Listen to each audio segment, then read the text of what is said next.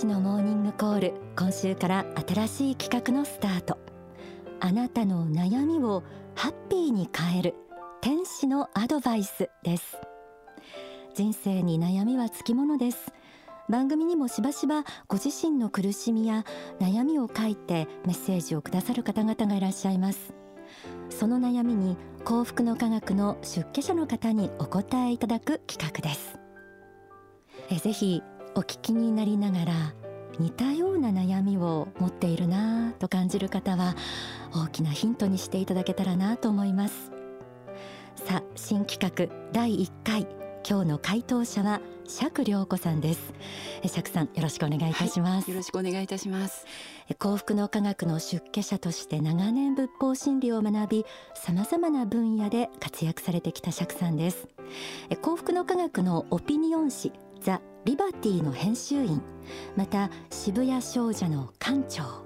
若者が集う学生局や青年局の局長なども務めてこられました、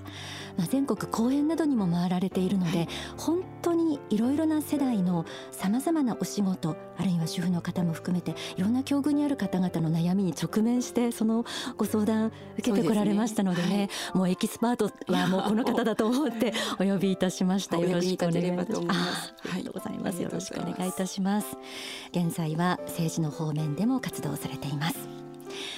さて早速なんですけれどもね、はい、今日は番組の方で、えー、3名の方の悩みをちょっとピックアップさせていただきました。共通する悩みの本質が、まあ、あの自分の心の中でわだかまりがあってそれが許せないことだったり、まあ、ちょっと恨み心がある、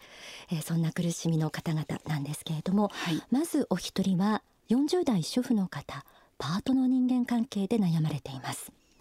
同僚に自分勝手な人がいて許せません。私よりベテランですが横柄な態度でいつも文句や人の悪口ばかり言っています。店長に何度か相談しましたが辞められると困るので仲良くやってくださいとしか言ってくれません、まあ、無断で遅刻も多いし謝らないということなんですけれども、そして、えー、自分が辞めてしまおうかとも思う時がありますがそれはなんだか悔しいです。どうしたらいいでしょうかえー、こういうまあ、パートで働く方、たくさんいらっしゃるのでね。そうですね。一、えー、人目のこんなお悩みいただきました。まあ、本当にですね。悩みといえば人間関係の悩みと。いうのがまあ筆頭に来るぐらいですね、うん、やっぱり人と人との間でどう生きるかこれ一番重いところかなと思いますでまず基本的に人間関係の悩みの時には他人の心は自分の自由にはできないというこの真理をですねまず一つ悟る必要があるわけですよね。人の心は変えられないんだと、一つのこれ諦めでもあるんですけれどもそこでとどまらずにですね、はい、今度自分の心は自分でコントロールできるんだというこの真理をですね発見するに至るわけなんですけれども、えー、苦しい時に自分の心は変えられると。でさらに言えばですね自分の心を変えたその自分がその相手の方に影響を与えることはできるっていうここまでですね、うん、ぜひあの段階的ではあるんですけれども考え方を進めていくのがいいんじゃないかなと思いますね。で私もですねいろんな方にお会いしたんですけれどもすごいなと思った方が九州の方でカリスマヘルパーと呼ばれるですね、えあの介護の仕事をしているお母さんがいらっしゃって、うん、どんなおばあちゃんもいい人に変えちゃうお母さんがいたんですよ。え例えばあの介護のですね時にいつも人の悪口ばっかり言ってるおばあちゃん、うん、そんなおばあちゃんをですねそのカリスマヘルパーの M さんなんですけれどもどうやっていいおばあちゃんに変えるのかちょっと聞いてみたんです。え。そしたらまずですね話を普通のヘルパーさんだとはいはいってこう聞くらしいんですけれども、うん、体をちゃんとそのおばあちゃんの方に向けて耳を傾けて、うなずきながらお話を聞くそうなんです。真正面から。そうなんです、うん、で次にですね聞きながらですねこのおばあちゃんにもお父さんやお母さんがいたと。その若い頃はどうだったんですかとかですねいろいろ話をいろんな方向に向けながらその相手がどうしてこうなっちゃったのかなということを探っていくそうなんです。そうしているうちにですねああこのおばあちゃんのお母さんが厳しい方だったからあこういう人に対して厳しくなっちゃったのかしらとかですね、理解することができるようになる、その時にですねなんとなく愛しい気持ちが湧いてくるらしいんですよ。ですので理解するということは愛することと同義であると教えてもらってますけれども、はい、そういう意味でですねあの相手の話を聞く中でああこういうバックボーンがあるのかなっていうのを少しでも理解するとですねなんとなくそれって伝わってきて人間関係が良くなることっていっぱいあるんですよ。じゃあそのおばあちゃん愚痴なくなってきたってことなんですね。もうすんごくいいおばあちゃんになって。それも2人目も3人目もそのヘルパーさん、お話を聞いて理解して、そしてそのおばあちゃんが好きになってあるいはおじいちゃんが好きになってっていう形で愛しいおじいちゃんおばあちゃんにしていく、えー、そんな方がいましたね。なるほどね。やっぱりその理解してあげようとする気持ちっていうのは伝わって。そうですね、うん、自分の心が変わると、はい、必ず環境は変わります、はい、絶対に変わります、うん、ですので苦しいその自分の気持ちをまず自覚したらですね先ほどあのお話ししたように他人の心は自分の自由にならないんだ自分の自由になるのは自分の心だけ。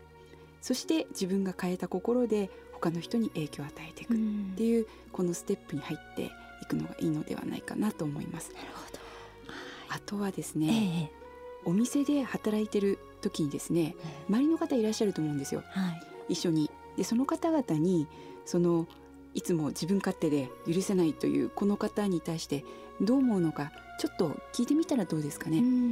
で客観的に実はあの人こんないいところもあるよとかそうした情報が入ってくると自分の思い込んでた見方に客観性が入ってきてですねあこういうところもあるのねっていうこれもとってもですね自分を中道に戻す、ええ、ヒントかなと思います。明日からでもやれそうです。ね。ねまた、えー、もう一方20代の女性なんですけど今度はですねお母様との葛藤を抱えてメッセージくださいました、うん、実家で暮らしていますが母親と顔を合わせるのが嫌。私には音楽関係の仕事に就きたいという思いがありますが母親には全否定されますと。で根本的に価値観が違いすぎて話をしようとしてもいつも平行線お金を貯めて家を出たら気持ちが楽になるでしょうか、まあ、このような趣旨のお悩みなんですけれども、はい、なるほど、うん、まああの20代の女性ということですのでね、はい、でもしですねあのお母さんお父さんご両親にあのその夢を反対されてそこで諦めるんであれば、まあ、その程度だったと いうことも言えてしまうのではないかと。ところがですねあの、まあ、そそうではなくて、まあ、タケノコのように奥から奥から湧いてくるような夢だったらそれは何があってもやっぱり実現にいくと思うんですね。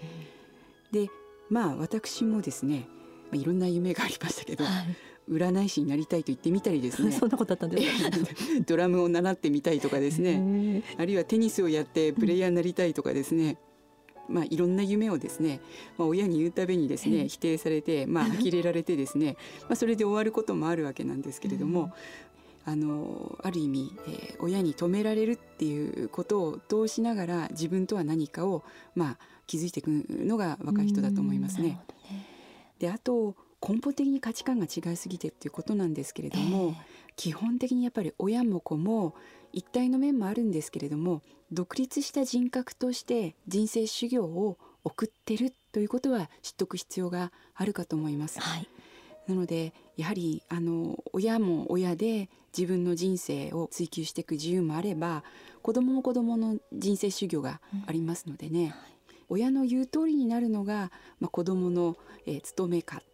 そうでもない、うん、えー、で親がその言うことを聞かせるのが正しいかってそうでもないと、うん、そこからですね今後じゃあその夢をどうしていくかっていうところではあるんですけれどももう一つ長い目で見て親を恨んだままでいるっていうのはこれ結構苦しいですよね。うん、そうでしょうね。で実は私もですね、親との葛藤はございましてですね。私もそうです。みんなありますよね。うん、で私も母に対してのいろんな葛藤はあったんですけど実はあの解決する時の一つですねやってみたことあるんですよ。はいうん、親にしてもらったことそれから自分がしてあげたこととそれぞれこうノートに書いていくんですよ。で書いてきますとですね、まあ、当然なんですけれども親にしてもらったことの方がはるかに多いんですよね。でもそれが分かっても親に感謝は私はできなかったんです。わかります。頭と心がちょっと バラバラになってしまう。でそこでですねある日なんですけれどもそういえば中学校の頃のお弁当思い出したんです、はい、私のお弁当だけお重で二段重ねで。豪華ですね。すごい豪華。であのすごく手の込んだエビフライだとかあのいっぱい作ってまあ、そのお弁当を開けた時には友達がわーって言ったりする中、うん、まあ、食べてたことをですね、思い出した時にお湯みたいにこう涙がわっとこう流れてですね、うん、オセロが、まあ、パタパタパタっとこう変わっていくように今までそうは言ってもっていう恨み心ばっかりが湧いてきたんですけれどもそこからですね親にしてもらったことというかありがたいっていう分かってなかったなとかですねなんかそんな思いにこう変わってってですね自分の心がほぐれてったそんな経験があるんですよ。のでまあ、うん、うん、長い目で見てあの自分もですね親になることもある、うん、子供を産むこともある、うん、えー、成長しながら、えー、またお母さんと自分と大人同士の新しい関係を、えー、また作っていく、うん、そんなのも人生の醍醐味じゃないかなって思うんですよね。ねえー、ちなみに私の母と私えあの今仲良くやっております。よかったです。よかったよかった。このお金を貯めて家を出たら気持ちが楽になるでしょうか？なんてあたりこれはですね、うん、あのまあそれは楽になると思います。うん、え、うん、あのまた離れて見えてくるものもありますよね。本当娘と母親との葛藤というのはどの世代もね、どの時代もありがちということを踏まえての釈さんの、えー、アドバイスでした。最後は現代の社会も映し出すようなお悩みなんですけれどもね、はい、50代男性過去のトラウマがリストラされたことにあるというメッセージです。中小企業で去年リストラされました。会社に長い間尽くしてきたのに突然の理不尽なリストラ。人間不信になりましたと。で正直リストラをした前の会社の社長や私が首を切られることで会社に残っている同僚を恨んでいます。このままではいけないと思いつつどうしたらいいかわかりません。というものです。なるほど、うん、特にこういう不景気がですね、うん、長く続く時代になりますとあちこちでこういう話はいっぱい聞きますね、うん。ですので、まあ、そういうところまで頑張ってこられたお父さんにはですね、まあ、かなり無理もされてきたと思うんです。ぜひあのよく頑張ったと奥様から褒めてあげたりするとですね、まずいいんじゃないかなと思いますね。であとですね、はい、やっぱりこの気持ちの整理をどうつけていくかっていうところなんですけれどもあのこの、まあ、リストラだけでなく左遷あの離婚倒産、うん、いろんなことがありますけれどもこの悲しみにもですね、えー、この世の魂需要のある意味砥石の部分があるんですよね。うん、この悲しみを通して人間があの初めて自分のプライドとですね、うん、戦いながらあの謙虚さを知ったりあるいは優しさとかですね人の心のひだ痛みに気づくそんな深い深い人格をですね作る一つのきっかけでもあるかなと思うんですね。でやっぱりあのそうした深い悲しみを通り越した方がですね、まあ、例えばアコヤ貝に砂粒や石なんかがこう入ってですねその粘膜でですねその砂粒なんかをギリギリギリギリとこう包んでいって、うん、そして見事な真珠を作っていくように、うん、単なるその苦しみや悲しみをそうしたものに終わらせずにですね消化させることができた時にですね、うん、それは大きな悟りだと思います。で周りの方はこれを気づくんですよ。わかるんですよあ苦しみを通過した先にこう、そう。悟りを得られた方、うん、やっぱり独特のですね、優しさというものが漂ってくるものがありまして、うん、で同じようなあの年代同じような経験してる人がいても、なんか漂ってくるそうしたですねあの優しさの波動といいますかですねそういうものでまあ通り物を言わざれども舌をのずから刑をなすっていう言葉がありますけど自然と人が寄ってくるようななんか悩んだ時にこの人にちょっと聞いてみようかなっていうような、うそんな深い人格に、えー、なっていくことができるんじゃないかなと思います。やっぱり仏の目はあのどんな人にも注がれていて見逃すことがありません、はい、長い間10年20年と恨み心を持って病気になったら損じゃないですか。ね、ここはもうあの自分のが幸せになりたいのかそうでないのか決めましょう。ね、そんな気持ちでですね、はい、そういう意味で人生はちゃんと公平に平等に仏の目が注がれていることを信じていくこれが大きな意味では救いになるんじゃないかなと思います。はい、ありがとうございます。えー、今日は初企画あなたの悩みをハッピーに変える天使のアドバイスということで釈良子さんにいろいろとお答えいただきました、えー、今日のお三方の悩みのこう本質の部分がやはりこう許せないとかそうした自分も嫌であるというようなね辛さも伝わってきますので、えー、このような大川隆法総裁のご法話を選ばせていただきました。ここで一緒にそのご法話お聞きください。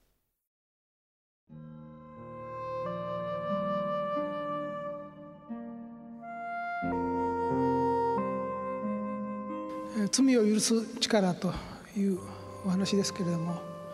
題名通り一つの宗教的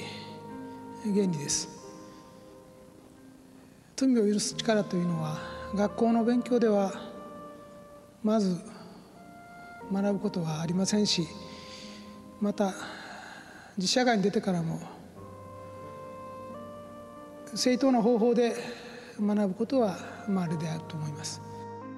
人間神の子仏の子という考え方はもちろん大事ですけどその反対においてですね、えー、不完全な生き物でもあるということをある程度認めなければいけません。この世に生きている以上ですね不完全さがあるんだと。この世に生きている肉体を持って生きている人間としての不完全さはやはり残るんだというところですね、えー、霊的に完璧な存在としては生きることはできない。この世においては数多くの抵抗の中を生きなければならない。不完全にしか生きられないんだと。不完全にしか生きられないからこそそこで失敗もあり挫折もあるけれども反省もあり学びもまたあるのであると他の人も同じように失敗もし挫折もしているけれどもまた新しい気づきを得て立ち直りより良い人生を生きようとしているんだと。あの他の人もあの人を許そうと、ね、自分は憎んで憎んでもうあの人を憎んでどうしても一生憎み続けたいと思っていたけども、まあ、これ以上やってももう、ね、自分としても苦しいしでそういう人を憎んでると体の調子も悪くなります。大抵ね。体の調子も悪くしないし憎まれてる人も調子は悪いですね。両方悪いんですけどもね。人から憎み憎しみを受けてる人も調子悪いけど憎んでる人もやっぱり調子悪いです。だから自分自身のためにも許さなければいけないんですね。自分も許さなきゃいけないけども他の人ですね。自分に対して害をなした人自分に恥をかかした人ですね。自分を迫害た迫害した人ですね。侮辱した人いましょう。確かにそういう方はたくさんいます。ただ許さなきゃいけないんですね。もう1年苦しんだ3年苦しんだ5年苦しんだもう十分です。許さなきゃいけないんですね。一定の年数経ったらやはり時効をかけなきゃやっぱりダメですね。時効をかけなければやっぱりこの苦しみが残りますし、えー、やっぱ人を憎んだり恨んだりしてる気持ちが残ってる人ってやっぱりどこかですねあのよろしくないものがありますね。どこか、えー、地獄的なものがやっぱり残りますね。だからあの一定の期間で自分で自己は自分で決めてもいいですけどももう何年経ちましたもうこの辺で自分を許しましょうあるいはもうこの辺であの人も許しましょうという考え方をしてくださいね。